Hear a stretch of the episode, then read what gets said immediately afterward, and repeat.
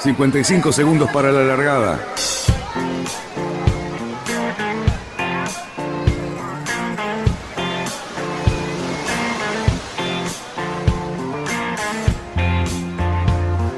Así comienza Radionautas.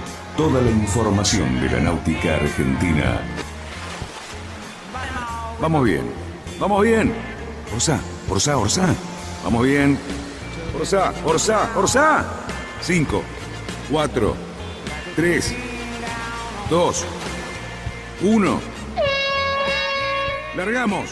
Buenas tardes, radionautas y señores. Hoy es viernes y esta es la hora justa en la que comienza el fin de semana. Y así arrancamos el fin de semana del frío, señores. Aparentemente se nos va este calorcito raro, muy raro que estábamos teniendo y comenzamos con, con las temperaturas invernales. Ya creo que a partir de mañana ya vino el viento sur, así que mañana vamos a tener que poner en marcha nuestros trajes de agua, nuestros buzos, pullover, no lobo, pullover. te hago. Una tricota puede ser, pero che, Una lo bueno de tricota. esto es que le hemos, Esperaba, robado, esperaba. le- le hemos robado casi dos meses al invierno. Así que Sí, no nos quejemos. Y ahora hay que ponerse un par de tricotas y bueno, pero ya dos meses. Esperaba la tricota de los viejos antiguos de antes. ¿Qué tal, Lucho? Hola, Cali, ¿cómo están? ¿Todo bien? Hernán. ¿Va bien? ¿Cómo están? ¿Todo bien? Muy bien, señores, qué bien. Bueno, y tenemos un invitado, como siempre, nuestro amigo Cali Cerruti es el encargado de presentarlo. Lástima, hoy te envidio porque me gustaría presentar a este personaje. Gran amigo del club. Adelante, Cali. Mira, bueno, gran amigo de todos y nos une una amistad de muchos años. Lo tenemos a nosotros, a una persona que fue la hacedora de un extraordinario eh, evento deportivo que vivió el club este fin de semana. Ni más ni menos que a Pablo Moroni. Pablo, ¿cómo andás?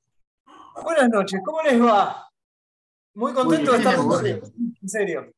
Muy bien, muy bien. Nosotros igual. Gracias, Pablo. gracias por la posibilidad que me dan de empezar a hablar del tema. No, es que además, además creo que hay que hablar del tema. Creo que hay que hablar del tema y creo que también hay que tirarte de las orejas, porque me parece que semejante, semejante actividad, con semejante convocatoria, hubiese merecido que se hubiese difundido mucho más de lo que se ha difundido para que pudiéramos participar mucho más gente de la que se participó. De todas maneras, fue un éxito absoluto. Bueno, en realidad sí, eh, se me escaparon algunas cosas por el hecho de que la vorágine de, de la organización se fue dando todo muy de a poquito hasta que la rueda se cerró y faltaba poco tiempo. Entonces también eh, la convocatoria fue con poco tiempo. Entre otras cosas, algunas que otras eh, competencias que yo ya tenía colgadas hacía, hace poco que las corrí. Entonces todo eso me fue quitando también espacio para dedicarme de lleno a la difusión. Pero bueno, es lo que se logró. Eh, Mirá qué largada. Mirá qué largadita. Ajá. No, pero creo que lo que tenés que contar, Pablo, es el excelente recorrido que han hecho, porque permitió que todo el mundo lo siguiera desde la costa. Parecía la- el combate de los pozos en la época de la Argentina Nueva, cuando se peleaban los brasileños y la gente los seguía desde la costa mirándolos. Eh, porque era maravilloso el recorrido, porque además salió del club y volvió al club. Y eso me parece que lo tenés que explicar. ¿De qué club? Bueno. ¿De qué club? ¿De qué club estás hablando? De- bueno, eh, la competencia, que era una regata de travesía, de kayak de travesía y surfing, la modalidad de, de kayak oceánico, eh, la organizamos con Ricardo Krusevsky, eh, yo y el Club de Pesca y Náutica Las Barrancas, saliendo de la dársena del club. eh, varios meses antes yo comencé a hacer algunos recorridos remando para que dé la distancia, que sea vistoso, que tenga todos los condimentos en la posibilidad que hubiera viento y ola.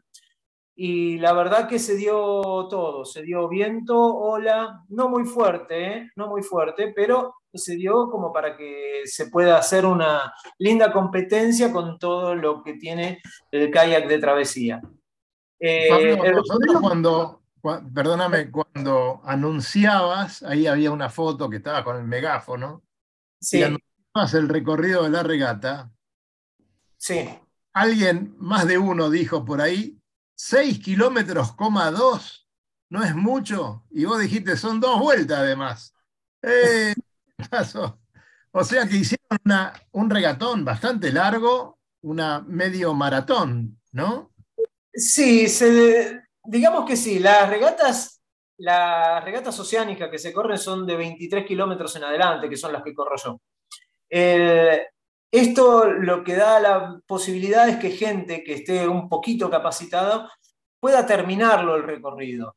O sea, no es una distancia tan larga, es una distancia donde vos tenés que aprender a regularte, aprender a leer el río para que las condiciones no te jueguen una mala pasada, que fue lo que le pasó a muchos. Entonces, eh, el recorrido lo, mm, lo fui diseñando con el tiempo hasta que surgió de tratar de que sea por la costa para que se vea de todas las guarderías que hay hacia el sur de nuestro club eh, no meterse. Perdón, perdón, perdón, perdón. Pablo, este, quiero hacer una salvedad. Especificaros el punto de partida. ¿Desde qué club? Desde el Club de Pesca y Náutica Las Barrancas. Ah, gracias, Saliendo, por el canal de, canal de acceso sur eh, hasta Anchorena, de ahí un kilómetro y medio hacia el canal costanero y generando el triángulo del canal costanero otra vez al club. Eso nos daba las condiciones de, una navegación con todas las condiciones de la ola de todos lados y que el viento pegue de todos lados, eh, con un, condimento que es eh, el poder tener la pierna más larga eh, hacia el club barrenando la ola. eso estuvo piola porque ahí la gente podía recuperar físicamente para poder enfrentar después la ola que venía viento sur, después enfrentar la ola con un poco más de estropada mm, y un poquito más de resistencia.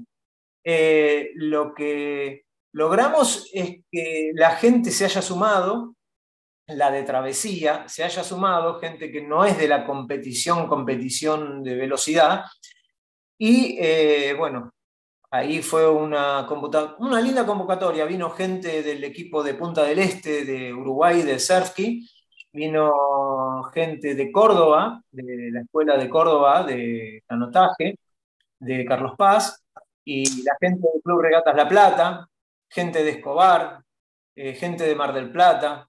Eh, fue la primera edición, ¿no? Así que me imagino que es la primera edición, seguramente van a hacer algunas más con el correr del tiempo y, y se va a ir sumando mucha gente, pues yo vi toda la gente muy feliz, muy contenta, muy alegre, además de, la competencia, fue una, fiesta y pura diversión, ¿no? Sí, eh, creo, bueno, ustedes saben que yo estoy organizando algunos, como entreno gente para el tetra de Chapelco, para un tetratrón que se hace en el sur, donde hay cuatro disciplinas, esquí, bicicleta, kayak, que es mi parte, y running. Eh, siempre antes de esa competencia organizo un duatlón con kayak. Eh, kayak y running. Eh, lo que hacemos es un tercer tiempo muy ameno, un tercer tiempo donde todos compartan con todos. Y eso está bueno porque, por ejemplo, en esta edición vino una que es una de las deportistas multidisciplinarias más importantes de la Argentina, Magdalena Nieto, de Córdoba, y tuvo oportunidad de hablar con gente que recién se inicia en la actividad y y bueno, e-, ese tema de, compartir ese tercer tiempo, la gente lo valora muchísimo y a mí me encanta. Es eh, el tercer tiempo del Barrancas, que ya hay gente que viene a participar únicamente para participar del tercer tiempo. Eh, está bueno. Eh, Lucho, ¿podés pasar la foto anterior? Porque esto no va, después de la filmación, Estamos viendo esa bahía que tenemos ahí atrás. Ahí, ahí, ahí, anterior, anterior. Vamos a ver la, la foto de la bahía, la que se ve la bahía de al lado del club. Ahí está, perfecto. Bueno, para los que están viendo esta foto, y te interrumpo un segundito, Pablo, Sí. porque está pasando algo feo en esta bahía. Y dentro de un rato vamos a hablar de esto específicamente, pero están tirando basura. Y lamentablemente la basura que están tirando la está tirando la Municipalidad de San Isidro. Lamentablemente también están limpiando en un lado y, sacan, y tirando la basura en el otro, ¿no? como abajo de la alfombra. Así que esto ya generó varias denuncias. Estamos trabajando mucho con esas denuncias, tanto en prefectura, medio ambiente y en otros lugares, porque yo estoy seguro que esas embarcaciones que después podemos ver, no lo quiero apurar a Luis, déjalo para más adelante, Lucho, eh, están tirando basura, así como le- les digo, y, y vamos a seguir esto hasta las últimas consecuencias. Este, pero sé que qué lugar tan lindo eh, para practicar deporte como hacen los chicos de Optimis, como hacen eh, la gente que viene a, a remar de otros lugares y entra a esa bahía pa- como para que la ensucien como lo están haciendo. Perdón, Pablito, pero vi esa imagen y, y me Bueno, mm, viene bien, viene bien que lo, que lo tires así porque ah, más de uno eh, que estaba entrando en calor adentro de esa bahía, el problema que tuvo es que se le enredó, se le enredaban las bolsas que quedan flotando en el timón. Claro. Entonces, Claro, nosotros claro. que en esto es solidaridad pura, eh, se ayudaban para destrabar esas bolsas de los timones. Que las bolsas en un timón, eh, en un eh, kayak, nos quita casi un 30% de nuestro rendimiento físico. Entonces, Sí, sí. es importante, es- y, es, y es bastante. En una competencia donde el promedio de la duración fue de casi una hora cincuenta o dos horas, eh, el 30% es mucho físicamente para la gente. Pablito, eh, el Lobo tiene que presentar a alguien que se está sumando a, a la Pero, pantalla. favor, A ver, Lobo, por favor. Bueno, eh, eh, eh, lo, lo estoy viendo. Me gustaría que me, da- me dieses un ok, por favor. Marcelo Trapov. Ahí está. Nos estamos, Ahí ahí estamos ¿Me escuchan? Perfectamente, Marcelo. Gracias por Ok. estar con nosotros nuevamente. bueno, Bueno, buenas, tar- buenas tardes. Bueno, a, a todos los que están presentes. Les pido disculpas, pero vengo de la ceremonia de entrega de uniformes en La Plata, en la Escuela Naval Militar. Ah, bueno. Pero qué, qué lindo verte así. Este, después nos contás un poquito esas condecoraciones, ¿no? A ver de qué se tratan. ¿Cómo no? ¿Cómo no? Bueno, adelante, Eh, Lobo. Marcelo, bueno, este, no, bueno, estamos presentando al contraalmirante Marcelo Tarapov, que él va a dar su currículum dentro de la Marina y lo, y lo importante de su currículum y actividad actual en- dentro de la Marina. Así que, Marcelo, acá como es un COPEC, este, eh, eh, disculpanos el, el tuteo directo, pero bueno, abuso de nuestra relación y confianza. Pero por sobre todas las cosas quiero decirte que es un placer, un honor este, tenerte acá en este COPIC hoy, este viernes a la tarde, y resaltar muchísimo lo lindo que estuvo la reunión de anoche en el, en el club eh, este, los egresados del Liceo Naval, donde, bueno, te despachaste con toda la historia de la fragata que fue realmente muy, muy, muy, muy, este, Me imagino. Perdón, Lobo, muy- pero sí, me imagino en ese salón tan lindo de graduados, que es, un lugar tan eh, acogedor, eh, lugar donde nos hemos reunido tantas veces con tantos amigos, y, y ese marco que le habrá dado tu presencia, Marcelo, y, y bueno, todo lo que tenías para desarrollar con el libro, ¿no? Contanos un poquito cómo viene esa historia. Bueno, eh, ya les digo nuevamente muchísimas gracias por esta oportunidad, por esta invitación. Y bueno, eh, en referencia a mi carrera, les puedo decir que ingresé a la Armada en el año 1982, con 17 años, clase 64. A los meses estaba en ciernes el conflicto de Malvinas y luego la toma de Malvinas que nos llenó de mucha alegría. Yo era cadete de primer año y bueno, toda una vivencia muy especial porque se pueden imaginar que también a los pocos días eh, empezamos a tomar real conciencia de todo lo que estaba ocurriendo y además sufrimos eh, la baja de los primeros camaradas.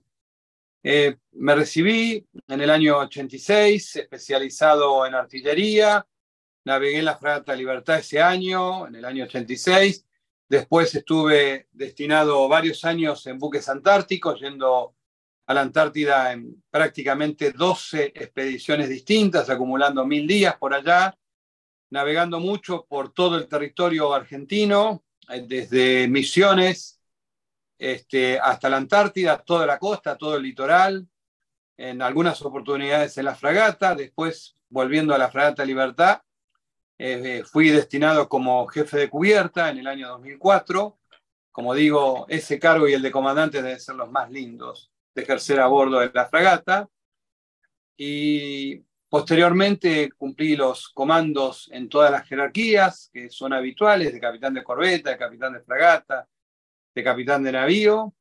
Eh, y hace cuatro años ascendí a contraalmirante. Actualmente soy el director de educación de la Armada, o sea que tengo todas las escuelas y la Fragata Libertad como otra escuela eh, a cargo.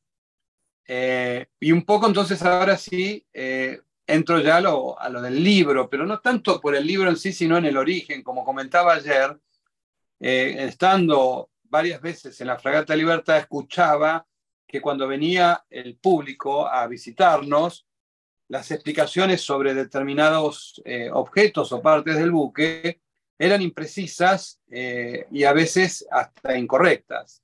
¿No es cierto? O, realmente llamaba la atención que eh, no supiésemos explicar un buque como la Fragata Libertad con todo lo que eso conlleva, teniendo en cuenta que además es un buque construido en la Argentina, bien criollo, allá en, Río Santiago. Y con los años eh, eso eh, me fue dejando como un pendiente, y cuando llegué a la Fragata Libertad en el 2004, estábamos preparándonos para el viaje y el comandante el segundo comandante ordenaron armar un nuevo dossier, un nuevo tríptico para el viaje y eh, me lo encargaron porque sabían que yo eh, estudiaba historia, me gustaba la historia y bueno, además de cubierta y de las velas, eh, me dieron esa orden, magnífica orden que disfruté muchísimo y que le agradezco muchísimo porque generó este nuevo compromiso preparar el dossier original, no repetir los de otros viajes. Y ahí eh, empecé a caminar con más eh, lupa la, Fragata Libertad y a buscar información eh, lo más original posible y lo más completa posible. la Fragata Libertad está lleno de emblemas, llenos de símbolos, desde el mascarón de proa, el casco, las velas, eh, los cañones de saludo, eh, el uniforme del gaviero, bueno, eh, la cubierta de teca y tantas otras cosas, el diseño de la arboladura. Y entonces cuando uno empieza a escarbar, se da cuenta que siempre hay algo nuevo que se puede encontrar y que se puede ampliar, y así se fue ampliando despacito ese dossier y hubo una situación que fue triste para la Fragata Libertad, ya que muy poco tiempo antes de la zarpada, en una prueba de máquinas, eh, amarrados a muelle, se rompió uno de los motores originales de la fragata, ¿no? originales desde su construcción. Y no, daba, no se daba tiempo a su reemplazo, un motor viejo, y no se daba tiempo a repararlo, eh, ni se justificaba quizás con miras a, la, a mantenerla zarpada. Y como la fragata ya adolecía de otros temas pendientes de su mantenimiento mayor y recuperación, se tomó la decisión de no hacer el viaje en el 2004 y llevar la fragata Libertad a la cuna, ahí en Río Santiago, donde nació y donde se la armó, y hacerla la media vida.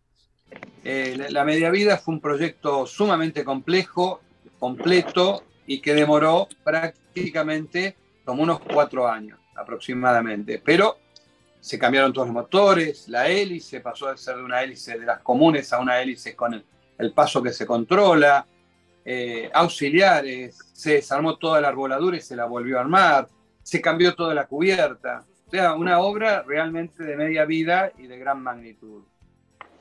Pero todo ese tiempo que iba llevando la fragata, a su vez a mí me dio eh, tiempo para seguir investigando.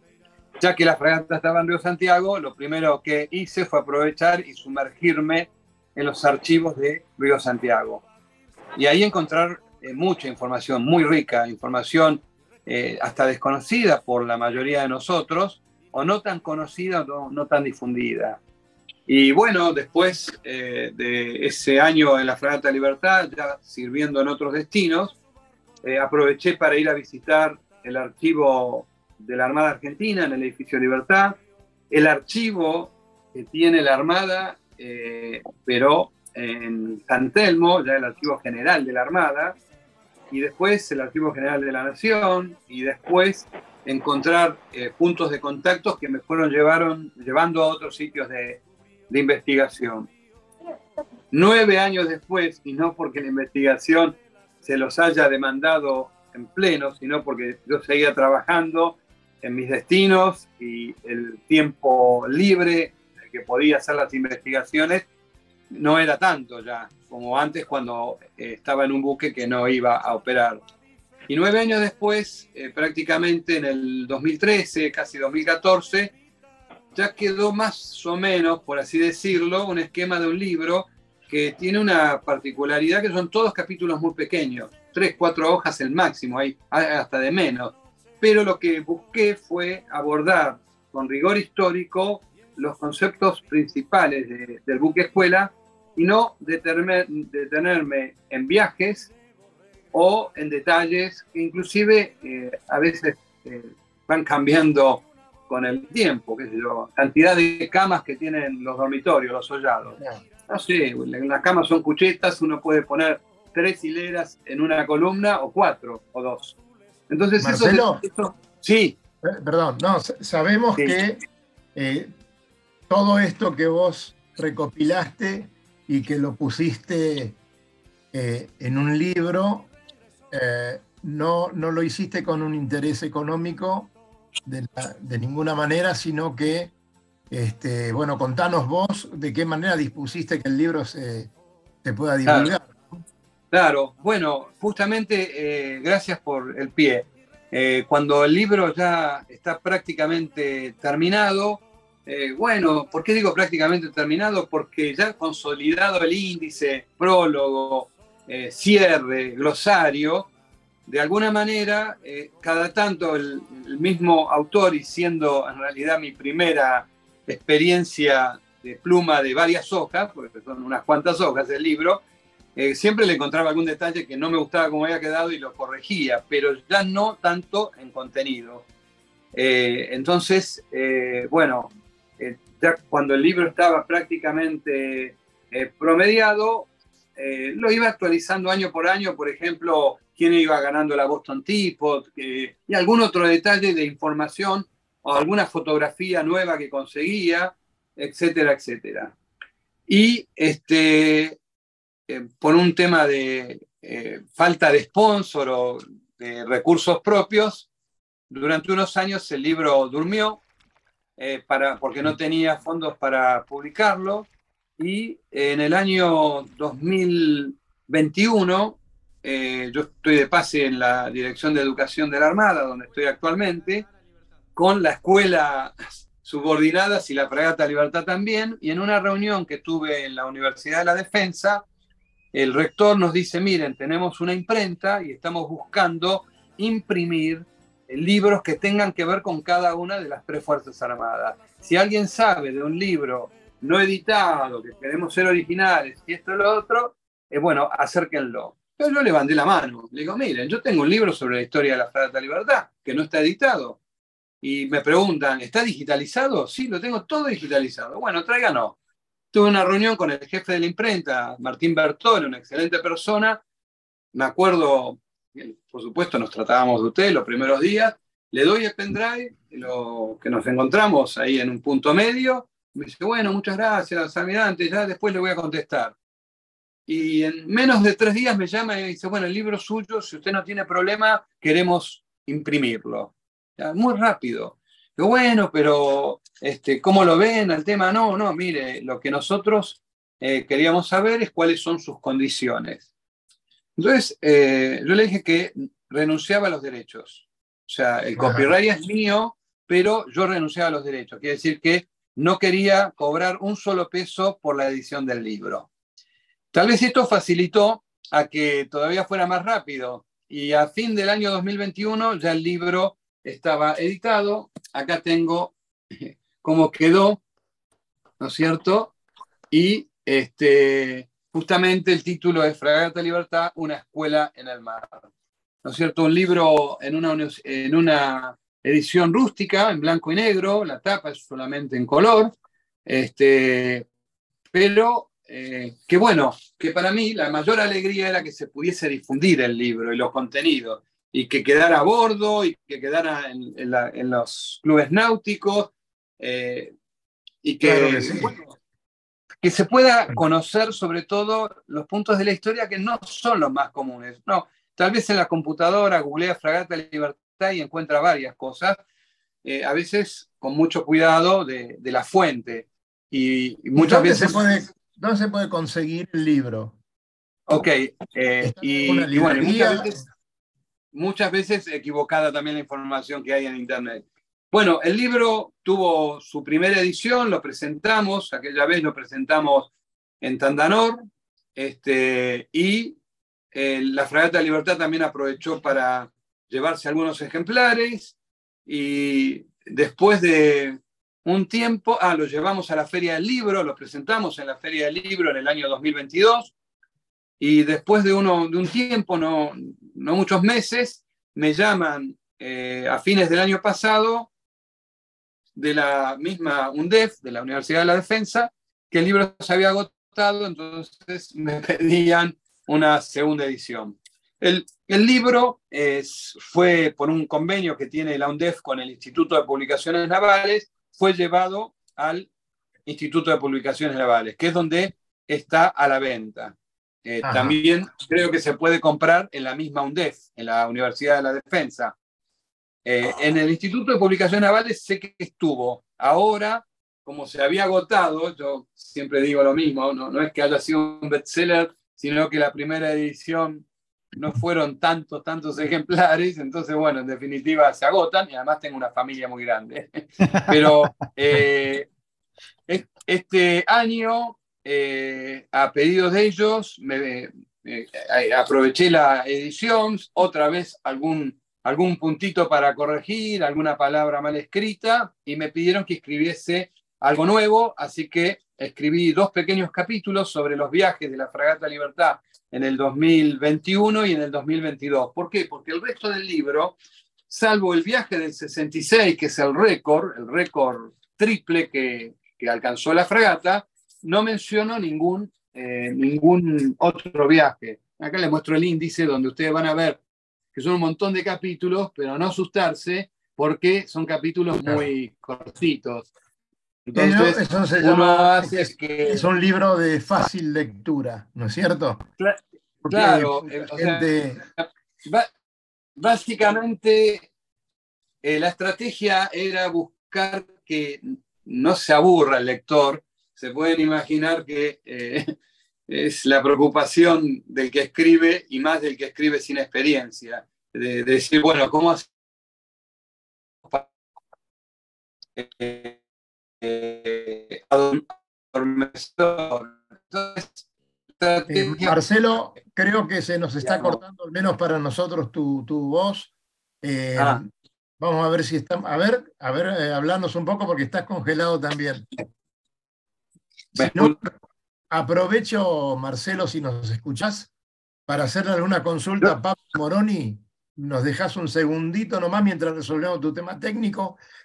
y, bueno, Pablo, ¿qué cosa de una embarcación tan enorme como es, no solamente por el tamaño, sino por su significado, este, la fragata Libertad. bueno, a, a la embarcación tal vez más chica que con la que se pueda navegar, que es la que ustedes Sí. usan. Yo tuve la oportunidad de cruzarme una sola vez en el río con la Fragata Libertad remando. Eh, tal vez el tamaño no es tanto, pero cómo te va el corazón a mil cuando te cruzas con Claro. ellos. Yo me he cruzado con los portacontenedores o me he cruzado con los gasíferos. Y obviamente son grandes, nada más. Son grandes, pero ¿cómo te late el corazón cuando te, va- te vas aproximando a la fragata? Sabiendo lo que es la fragata, ¿no? Obviamente. Sí, sí. Eh, es Perdóname, algo- Pablo. Lobo, eh, ¿por qué no lo llamas a Tarapov? A ver, eh, decirle que se vuelva a conectar. Eh, así después seguimos hablando con él. Eh, Pablo, ¿cuántas categorías hubo en esa, en esa competencia? Porque había dobles, por lo que yo vi, había femenino y qué más. Sí, había varias, varias categorías. En, eh, como tengo toda la base de datos, la tengo en el teléfono. eh, no ¿La puedo estás ir- viendo ahora? La tenemos acá, mirá. Ahí está. Bueno, había varias categorías. Creo que fueron algo de 12 categorías Ah, o 15. mirá. Eh, sí, tal tantos por categoría, pero hubo dos o tres categorías bastante numerosas, como la categoría travesía simple masculina, de más de 50, que creo que fue la más nutrida de todas, con algo así de 9 o 10 participantes. Después la categoría eh, doble mixto, eso me llamó la atención, eh, doble mixto, también con 8 o 9 participantes, embarcaciones. Eh, la verdad, eh, eso fue algo que me llamó la atención, el doble mixto. Bueno, lo que tuvo de bueno es que tuvimos cerca de 65 inscriptos, de los cuales se presentaron a la línea de partida 50, y de los Ajá. cuales, de esos 50, terminaron la regata 33. Hubo 17 bajas. Eh, hundimientos fue el más llamativo y el más nutrido de las bajas. Eh, después algunos que se han dado vuelta han quedado agotados de tratar de reincorporarse o se incorporaron otra vez a la embarcación y, y han abandonado porque se dieron vuelta otra vez. ¿Qué significa hundimiento, Pablo? Hundimiento es eh, la palabra hundimiento. Eh, Pues, no, desapareció. No desapareció, pero queda con 5 o 10 centímetros de- del bote flotando. Ajá. Y es un párrafo aparte, porque eso fue complicado de asistir.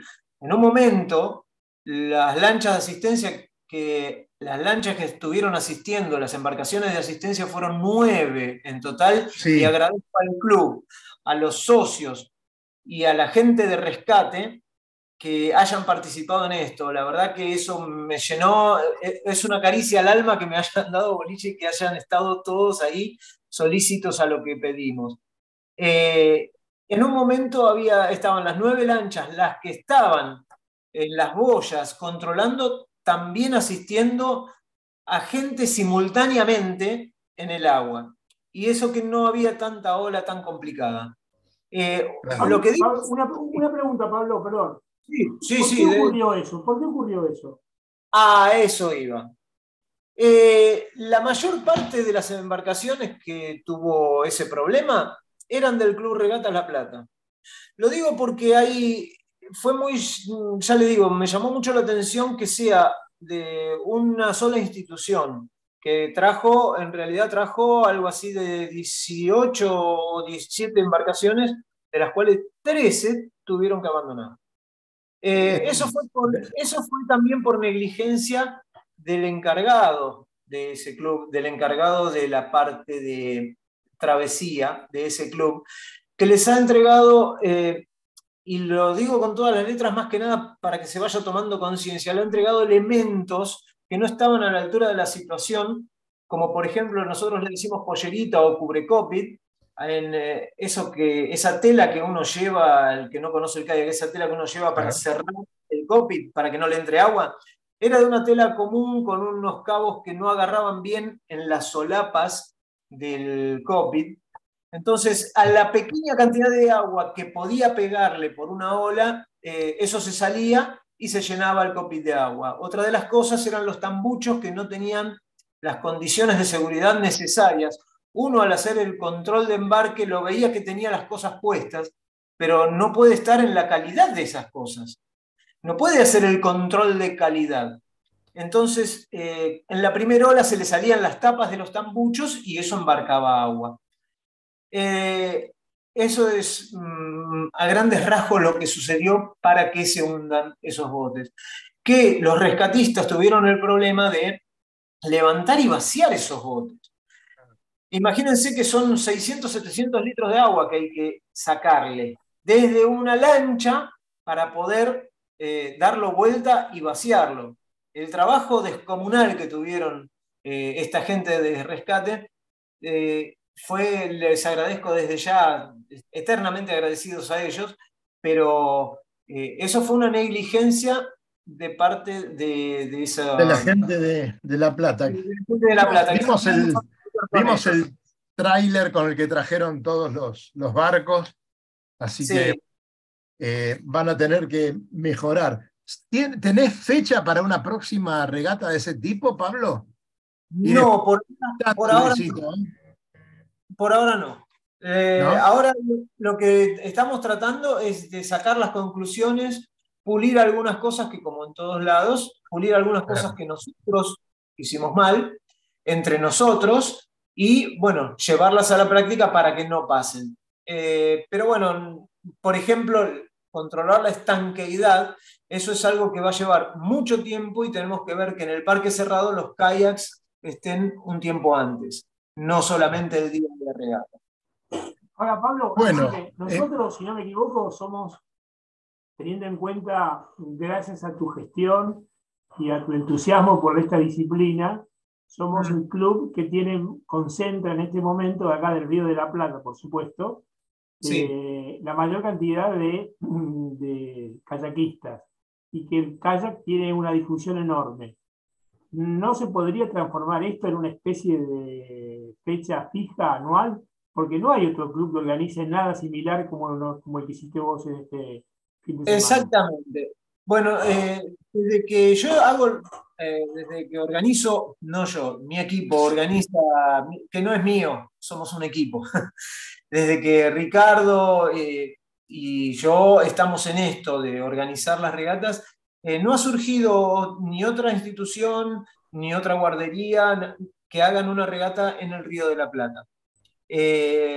realmente hay un club que es el Club Tribunales, que ellos concentran la mayor cantidad de embarcaciones sobre el Río de la Plata, pero no tienen la vocación de competencia, ellos únicamente para eh, recreación.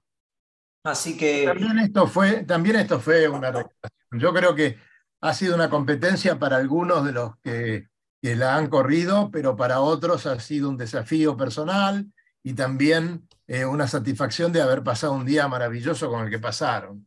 Creo que también tiene que ver con eso. ¿me, dejan, ir a, una tandita, por favor? Así me, organizo un poquito. Eh, Lucho, vos me acompañás, Cali también, porque les queremos decir que Multimarín es un servicio de soluciones integrales a la necesidad de tu embarcación. Tratamiento de la obra viva, pintura, instalaciones eléctricas, sanitarias, mecánica interior, laqueado, tapicería, modificaciones, restyling con los mejores materiales disponibles, presupuesto detallado sin cargo, y bueno, pidan el presupuesto primero y luego digan que van de parte de Radionautas y van a tener ciento de descuento. Ahora vamos con el teléfono que ahí se puede leer, ya lo habrán anotado, pero cualquier cosa al 11 2 711 5630. Multimarín, recuérdenlo. Y Cali, por favor, este, ayer estuvimos que te mandó muchos saludos, Daniel, Daniel Zimmerman de Náutica Escalada, ahí en Escalada y 9 de julio, donde te encontrás con tus queridos. vos, no sabés la bronca que me dio porque yo no pude estar con él ayer y si te digo lo que pasó, bueno, me da una mucha bronca hasta recordar la cosa, pero bueno, no importa, lástima que no pude estar presente. Entonces, mirá, ¿Qué, ¿qué cantidad, qué cantidad de productos? Mirá la pantalla y te digo que la pintura para tu barco es Shori, sí señor, la masilla es Shori, Cali. Che, pero los barnices, no te olvides de los barnices, que estoy en ese tema en este momento. ¿Dónde están? Los barnices también, Yori, ahí los tenés, por supuesto. ¿Eh? excelencia en pinturas y los conseguís en los mejores lugares y además, por supuesto, en náutica escalada. Bueno, señores, Tarapov apareció nuevamente, ahí lo tenemos. Bueno, menos mal, yo no me quería quedar, no quería quedar sin que nos cuentes un poco esas condecoraciones que son tan, tan lindas. Yo, yo primero, Daniel, que yo también estoy muy interesado por, por aprender todas las condecoraciones Sí. que tienen uniforme, que además me atrae muchísimo, pero con respecto a lo que es la difusión del libro, Marcelo, o sea, el- hay una manera de que ese libro, por ejemplo, llegue a la comunidad náutica deportiva como debería ser, o sea, va a estar en librerías o, o- o va a tener una, una circulación limitada. ¿Cómo es Bueno, eh, expectativa? ahora les cuento. Es una pregunta eh, interesante, muy interesante. No sé si la voy a poder completar, pero básicamente la segunda edición tengo entendido que ya está finalizada, impresa, que es una edición muy parecida a la primera, esta que les mostré. Ni siquiera tengo un libro de la segunda, eh, pero que van a encontrar que acá en este sector tiene como una especie de escarapela dorada que dice segunda edición aumentada. Ese libro ya está impreso, ya me avisó la, la imprenta que está impreso y muy posiblemente se pueda eh, comer, o se va a comercializar en el Instituto de Publicaciones Navales. Y además entiendo que también lo va a tener la, la UNDEF. Lamentablemente, como yo no me manejo con todo el tema comercial porque cedí los derechos, no tengo más información, pero eh, yo me comprometí con todos los amigos y con Lobo a compartirles la, por lo menos la versión digital para que ya la tengan. Y me refiero a la versión en PDF de la segunda edición que está más completa y corregida. Así Mirá, que yo me, me- me atrevo a sugerirte algo, pero es una sugerencia, porque no desconozco la viabilidad completa. Pero si de alguna manera la Universidad de la Defensa podría contar con los clubes como bocas de comercialización, por ejemplo, entregando una cantidad X de libros eh, que pueda, que pueda eh, digamos, vender o a- acercar a los socios, al que quiera, sería una cosa muy interesante, porque es una boca de expendio que para el navegante deportivo no tiene otra manera de acercarse a esos, Te a comento-. Perdóname, Cali, pero eh, con el Lobo hemos escrito un libro hace un tiempito y una de las maneras más elegantes que tuvimos y más directas fue justamente los libros que dejábamos en los clubes náuticos y, se- Exactamente. y cada, cada secretaría administraba ese dinero este, y lo, lo rendía en su momento, ¿no? Así que es una buena acotación de Cali. sí, Bueno, me Marce- parece... Marcelo, al respecto, me ofrezco y acá Radionautas todos nos ofrecemos para dar la difusión en el momento indicado y eh, está bien, no, no es tu tema la comercialización, tal vez sí es un poco la mía, la de Daniel, que nos dedicamos en la vida a comerciar este, y darle una mano. Como náutico, en mi barco no puede faltar un ejemplar de ese, de ese libro. Con, vos sabés que yo siempre digo que la fragata es un, un hito tan importante para los navegantes, tan importante los navegantes, porque es como un símbolo patrio más, porque tenemos la escarapela, la bandera, el himno y la fragata. Este, que además es itinerante, es un símbolo patrio itinerante que va por todo el mundo, haciéndonos quedar bien este, y representándonos.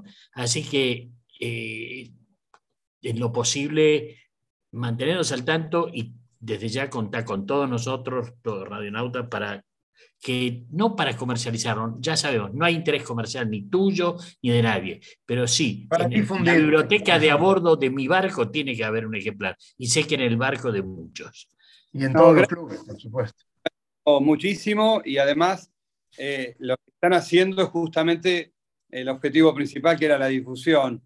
Eh, sé que mucha gente quiere el libro papel, el, el- libro y ya impreso, eh, tal vez porque también es lindo hacerle anotaciones donde se pueden agregar, se pueden eh, hacer comentarios propios, eh, inclusive volcar opiniones, y eso es siempre de mucha utilidad. Pero lo que vamos a hacer, si les parece, yo me comprometo a mantenerlos al tanto, pero ni bien termine este Zoom, yo le voy a girar por WhatsApp al Lobo la edición en PDF que la recibí hace nada de la segunda edición. Entonces, Bueno, A es partir- una Me voy a hacer de unos pesitos. a partir de ese momento, por- eh, hagan todo lo que puedan por difundirlo y compartan con todo el mundo el PDF, que para mí va a ser un gusto.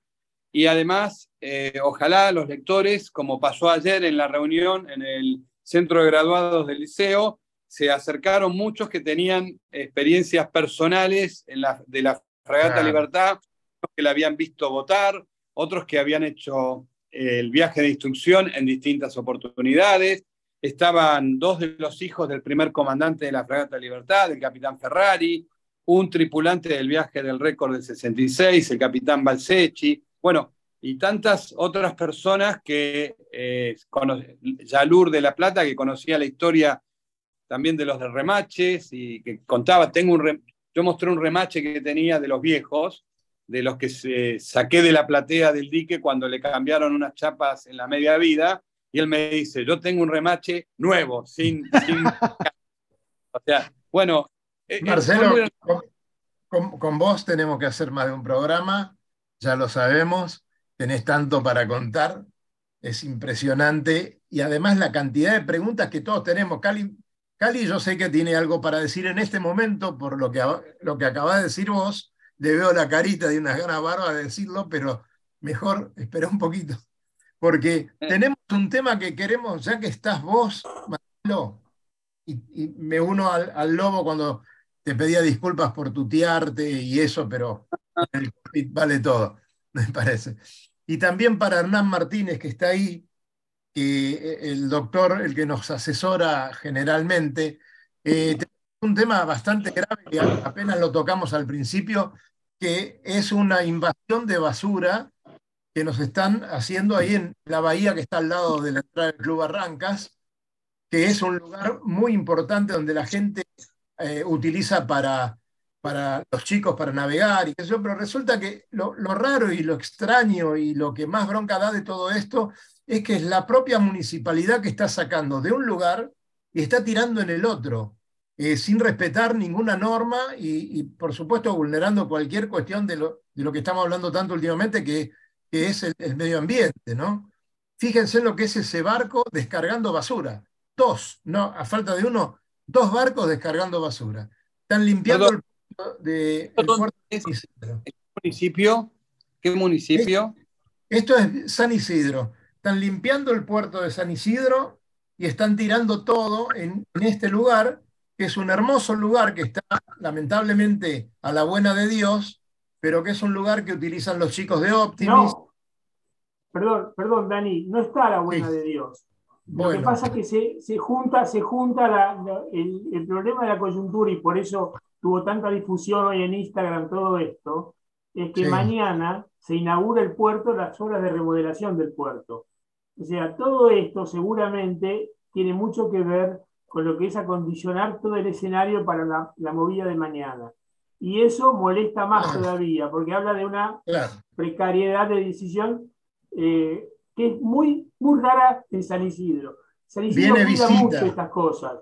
Vienen Y la basura Eso es lo que se dice habitualmente, poner la basura abajo de la alfombra. Claro, claro. Exactamente. Así con ese título, así con ese título salió en el Instagram de hoy.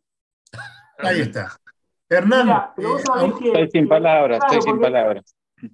Estoy San sin palabras. San Isidro cuida mucho ese tipo de cosas. Yo, que soy conocido, y vos también, Dani, y nosotros hemos conocido a mucha gente, tenemos trato con la gente de la municipalidad, sabemos que hay algunos funcionarios que realmente piensan en esto en serio. Haber llegado a esta decisión me parece que es una decisión apurada y poco consensuada y demasiado, demasiado arbitraria para que sea tan pública. Porque además salió en todos lados. Hoy a las 9 de la mañana ya estaba en Instagram, ya estaba en Facebook. yo se lo mandé a Luis hoy temprano, me lo mandó una persona que vive en el centro, o sea, ya se sabía por todos lados. Hoy por hoy no se puede ocultar ese tipo de cosas. Fernando bueno. también tenía filmaciones, o sea, no se puede ocultar estas cosas. Eh, Hernán, eh, legalmente sí. estamos bien rumbeados, o sea, se han hecho... Y el, el, daño eh, tiene que ver con la calidad de los residuos, ¿no? ¿Qué tipo de residuos estamos hablando, ¿no? También, porque vos sabés que la naturaleza tiene la facultad de degradar los residuos y convertirlos en, en, propia naturaleza en muchos casos, ¿no? Entonces, habría que ver qué tipo de contenido de residuos están, están siendo tirados, ¿no? Dentro bueno, de lo que eso, se puede decir específicamente. Claro. Eso me imagino que es lo que se va a hacer pronto, se va a, a ver qué, qué es lo que pasó, se va a pedir explicaciones y también, como decía Cali, tal vez eh, hayan tenido una cuestión de apuro, no sabían cómo resolver el tema para dejar las cosas en orden para mañana y, y se tomaron esas atribuciones. Ahora les queda la posibilidad de... Vos sabés, vos sabés Daniel, que, que, vos sabés, Daniel, que quien causa el daño tiene que repararlo. Así que claro. bueno, si la municipalidad lo causa, se le podría sacar un poco de, de, provecho al daño que tiene que reparar y hacerle hacer una remodelación ahí de la entrada de la bahía o algo que beneficie realmente a las cosas ¿no? que, que están en ese lugar. ¿no? Y bueno, a partir de las denuncias, ¿no? A partir de las Pablo, denuncias. Porque... Sí, eh, una cosita. Eh, ¿No? El lobo está pidiendo la palabra. Sí. El lobo pidió antes que yo la palabra. No importa, dale. Dale vos. Pablo. Bueno, yo voy a, a trabuchar en el tema. Bueno, no, una cosita, nada más. En esa bahía, hace ya cinco largos años, está entrenando la selección argentina, el equipo olímpico argentino de aguas blancas. En esos años ha logrado todas las clasificaciones para los Juegos Olímpicos. En el término de los últimos nueve meses le desarmaron la pista que habían ocupado ahí en un rincón con 17 metros de largo por 4 metros de ancho, en esa misma bahía. La desarmaron y no los dejaron entrenar más. Eh, creo que eh, está a las claras mmm, lo que quieren hacer con la bahía. Eh, eh, no sería tan perspicaz, Pablo, porque la verdad me parece que, de acuerdo a ciertas conversaciones que yo he tenido en la municipalidad, eh, no hay intereses aviesos ni oscuros para con la bahía. Creo que hay una desatención. Yo soy, como bien sabes, no solamente nuestro club, sino que yo soy vecino de eso a cuatro cuadras. Sí, sí. Hay en otros lados, hay un montón de cosas de, de repuesto de, de cliva, de basura, de un montón de cosas que hablan de un cierto descuido para con la zona en general, que creo que necesitamos hablar urgentemente con algunos funcionarios que todos conocemos. Y seguramente vamos a encontrar respuesta a todo este tipo de cosas. Lobo. Bueno, eh, creo que es un, tema muy extenso y delicado y que tenemos que profundizar. Pero hoy tenemos un honor en tenerlo a Marcelo Tarapov acá sentado en el COPIC y creo que tenemos que explotarlo al máximo y que nos cuente hoy, hoy, hoy la fragata dónde está, qué está haciendo, qué rumbo tiene y qué posibilidades tenemos de comunicarnos como lo hemos hecho el año pasado este, con su capitán en alguna de las etapas este, de, de, de, su ruta, que se sume acá al COPIC de Radionautas. Contanos bueno, un poco. Bárbaro Lobo, eh, la Fragata Libertad, ustedes saben, eh, zarpó de Buenos Aires el 27 de mayo, arribó a Salvador de Bahía, primer puerto, el 6 de junio y hoy acaba de zarpar rumbo a Puerto España. Puerto España es la primera vez que la Fragata Libertad, estamos hablando de Trinidad y Tobago, es la primera vez que la fragata eh, va a visitar ese puerto.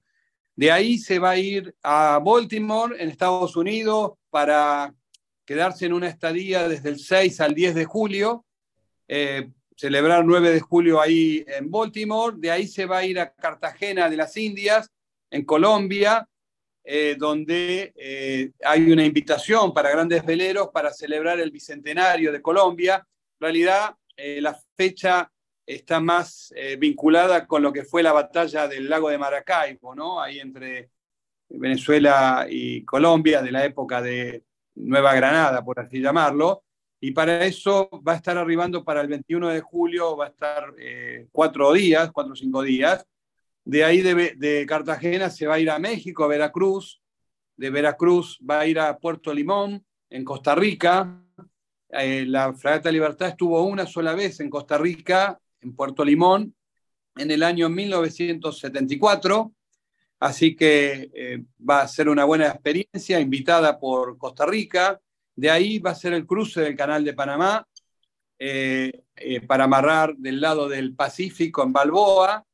Posteriormente tenemos previsto Guayaquil en Ecuador, pero también estamos a la espera de recibir directivas de la Cancillería, del Poder Político, porque ustedes saben que por alguna razón en estos momentos estamos sin embajador, ahí, eh, no hay embajador argentino en Ecuador, entonces bueno, eh, la, Armada ya había previsto visitar Ecuador, país con el que tenemos eh, antiguas y actuales vinculaciones, pero en el medio, entre la autorización y la confección de la autorización para el viaje de instrucción y su itinerario, salió esta situación que calculo que pronto, eh, prontamente se resolverá y volveremos a restablecer los lazos con el querido Ecuador.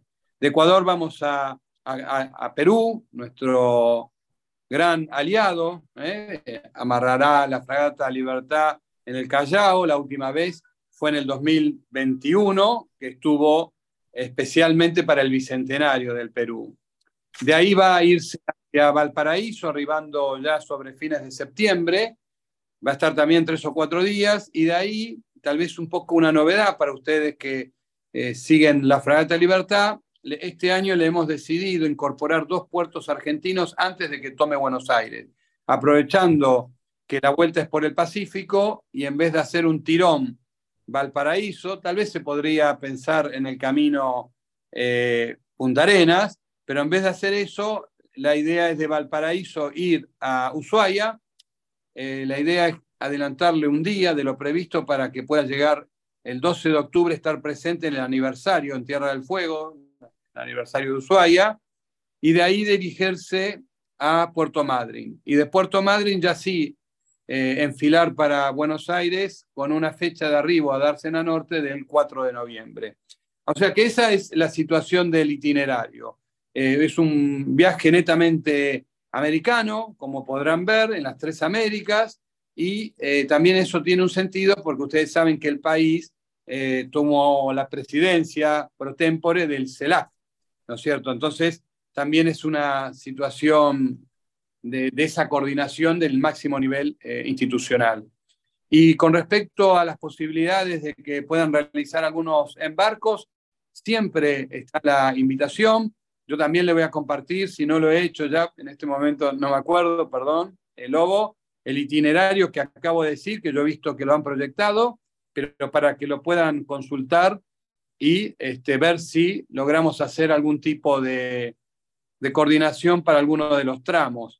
¿No es cierto? Acá nos hemos quedado todos muy celosos de, del Lobo Janelli por, por, las fotos que trajo de su, de su viaje y del que va a hacer ahora eso causó malestar enorme acá en el staff de Radionautas.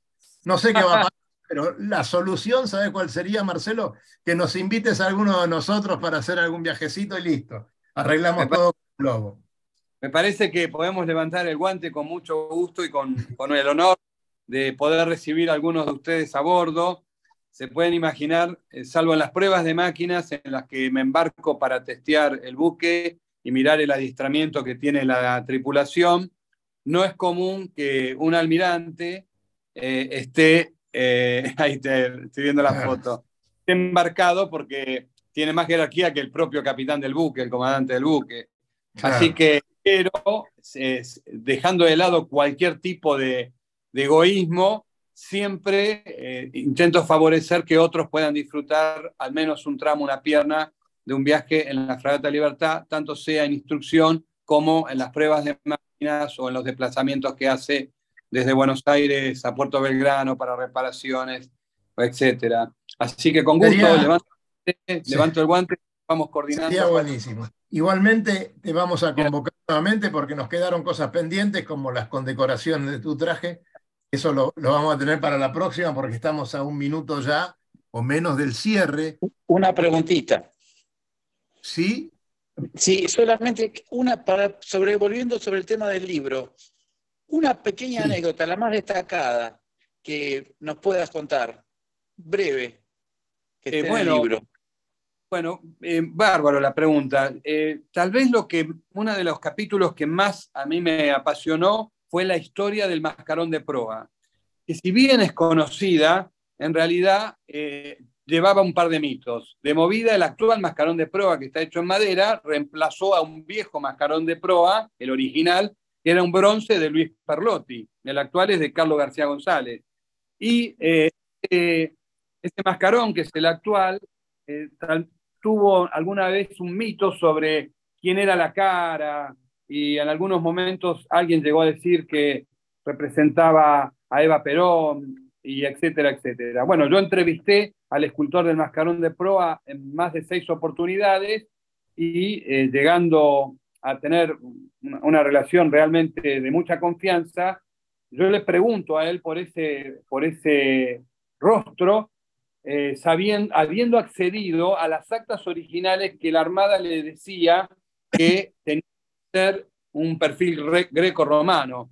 Como él, mientras estaba haciendo la escultura, fallece la esposa, eh, y por eso en el primer viaje de instrucción, la fragata, muestro acá una foto, no tiene carón de proa, eh, él eh, me, me dice, no, es el rostro de mi esposa. Y eso me lo comentó en una de las primeras entrevistas. Pero eh, mucha gente insistía en que no, que en realidad como la fragata es del año 53 el decreto y la botadura en el 56 y Eva Perón había fallecido eh, y la revolución del 55 pero antes, eh, le habían puesto el nombre, bueno, eh, o que era el rostro de ella. Bueno, la familia me cedió, lamentablemente esta no es la mejor imagen, pero voy a intentar que se vea, una foto de la esposa del escultor de Mascarón de Proa, donde No. se nota del pómulo y del mentón que coinciden 100% con el, el mascarón de proa. Entonces, ahí el mito de quién es el rostro, el mismo escultor me dijo, es mi, era mi esposa. Y después, muy buena anécdota, ¿eh? muy buena anécdota. Muy bien, Luisito. Respecto a, a- a otro tema, eh, bueno, la, la madera, la, la teca de la, de la cubierta también tiene un- una historia apasionante y tal vez la, una de las, las cosas más interesantes es, ahí estoy mostrando la medalla de botadura, donde ustedes ya automáticamente han reconocido que es un bergantín golete y no una fragata. ¿Por qué? Porque justamente los planos eran de bergantín goleta y después se decidió cambiar la fragata Libertad. En el libro está contada la historia que es muy interesante y bueno, y también eh, de alguna manera eh, eh, el, el libro lo que tiene es mucha información de primera fuente porque están revisados los archivos y hay fotos. Entonces, lo que está volcado ahí tiene rigor científico eh, sobre Marcelo, respaldado. Perdón. an- antes de terminar, eh, tuvimos un famoso billete, ¿no? Que se llamaba la fragata. ¿Cuántas la fragatas? Sí, pero era para la Sarmiento. Bueno, pero a eso, a eso iba. Eh, nunca hubo un billete de la fragata Libertad. Ahora que se están por hacer tantos billetes, ¿no? Sonamos, largamos el perro. ¿Quién largó el perro? A ver, ¿quién largó? La fragata Libertad justamente tenía el billete que todo el mundo, yo lo conocía el billete en mis años más mozos, y se la llamaba la, dame una fragata. de Sí, mil claro. El de mil pesos era, tenés una Tres fragata, como, fragatas, cuatro fragatas. como además había una moneda de cinco pesos, ¿se acuerdan? Ah, también, exactamente. Fíjense, esta es la medalla de uno de los viajes de instrucción de la fragata Sarmiento, que tiene el mismo Sí. puño de la moneda, pero en realidad esta es una Exacto. medalla. Fíjense que atrás habla del viaje de instrucción, Claro. no es una moneda, pero el cuño es el mismo de la moneda de 5 pesos que acompañaba la Sí, de señor. 10. ¿Se acuerdan? Que estaba La de Lutero? 10 que era poligonal. La que Claro. era poligonal. Claro, que eh, una tenía el recero, el caballo con el, Sí, con el jinete. sí, sí, sí. Hay una Taitán. anécdota también muy interesante que es Sí. con respecto al mascarón, que un un deportista de, muy querido por todos viene- nosotros, que era se, Negra. viene- Sí, se vienen los Ravier, ¿eh? sí, ya sé. Bueno, ya bueno, Con la un radio. Somos No, te digo que, te digo que eh, Hormiga Negra intervino en una reparación de un pedazo del mascarón en uno de los puertos y uno de los tantos viajes que hizo. Que es muy entretenida toda la, la- el comentario y todos los trabajos que tomó. Lo que te puedo, te confirmo el dato porque eso fue en el año 86. Yo estaba a bordo de Guardia Marina, trabajé con Ajá. Hormiga Negra. Eso fue producto de un temporal que nos agarró porque eligieron salir hacia el sur. Íbamos rumbo a Punta Arenas y antes de entrar al estrecho de Magallanes nos pegó una paliza que rompimos al- alrededor de 16 velas. Sí, mirá vos. Mirá vos. mirá vos. Ahí se perdieron partes del mascarón de proa, se compró la madera y la tallamos en cubierta junto con eh, hormiga negra.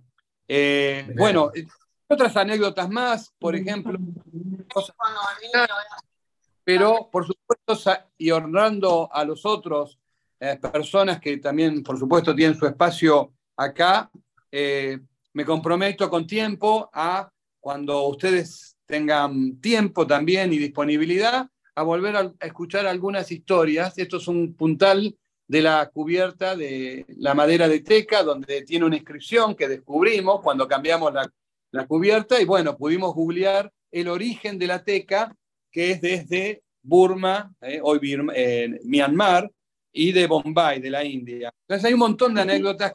Mirá, Marcelo, te, te vamos a proponer, te vamos a proponer una cosa.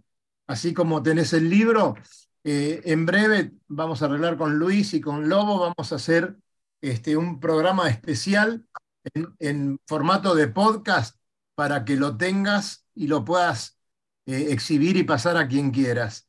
Porque la verdad que con esta cantidad de anécdotas siempre nos vamos a quedar cortos. ¿Qué es eso? Bueno, Es- esta es una original del mascarón de prueba de Carlos García González cuando todavía no está terminado, entonces se notan las marcas de. Ah, Acá tienen, esto me el escultor.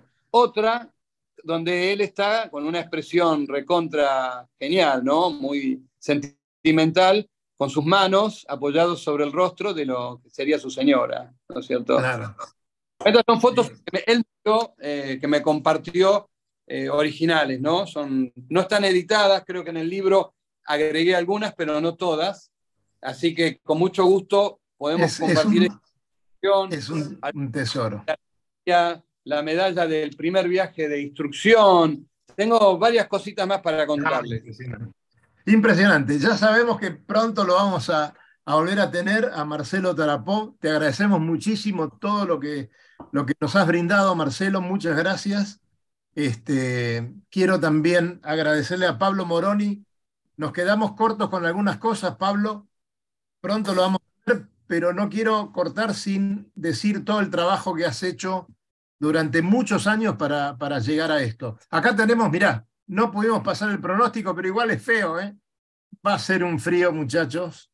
Mañana, Cali, ¿querés decirlo? 7 grados centígrados, 14 de Bueno, 7, 14 y 8 para la noche y el domingo empezamos con 3, 12 el, al mediodía y 6 a la noche. Soleado, Muchachos, soleado. Como decían, saquen, las tricotas. Sí, Así se- que, Este, Eh, gracias. A haber que sacar los gabanes, che.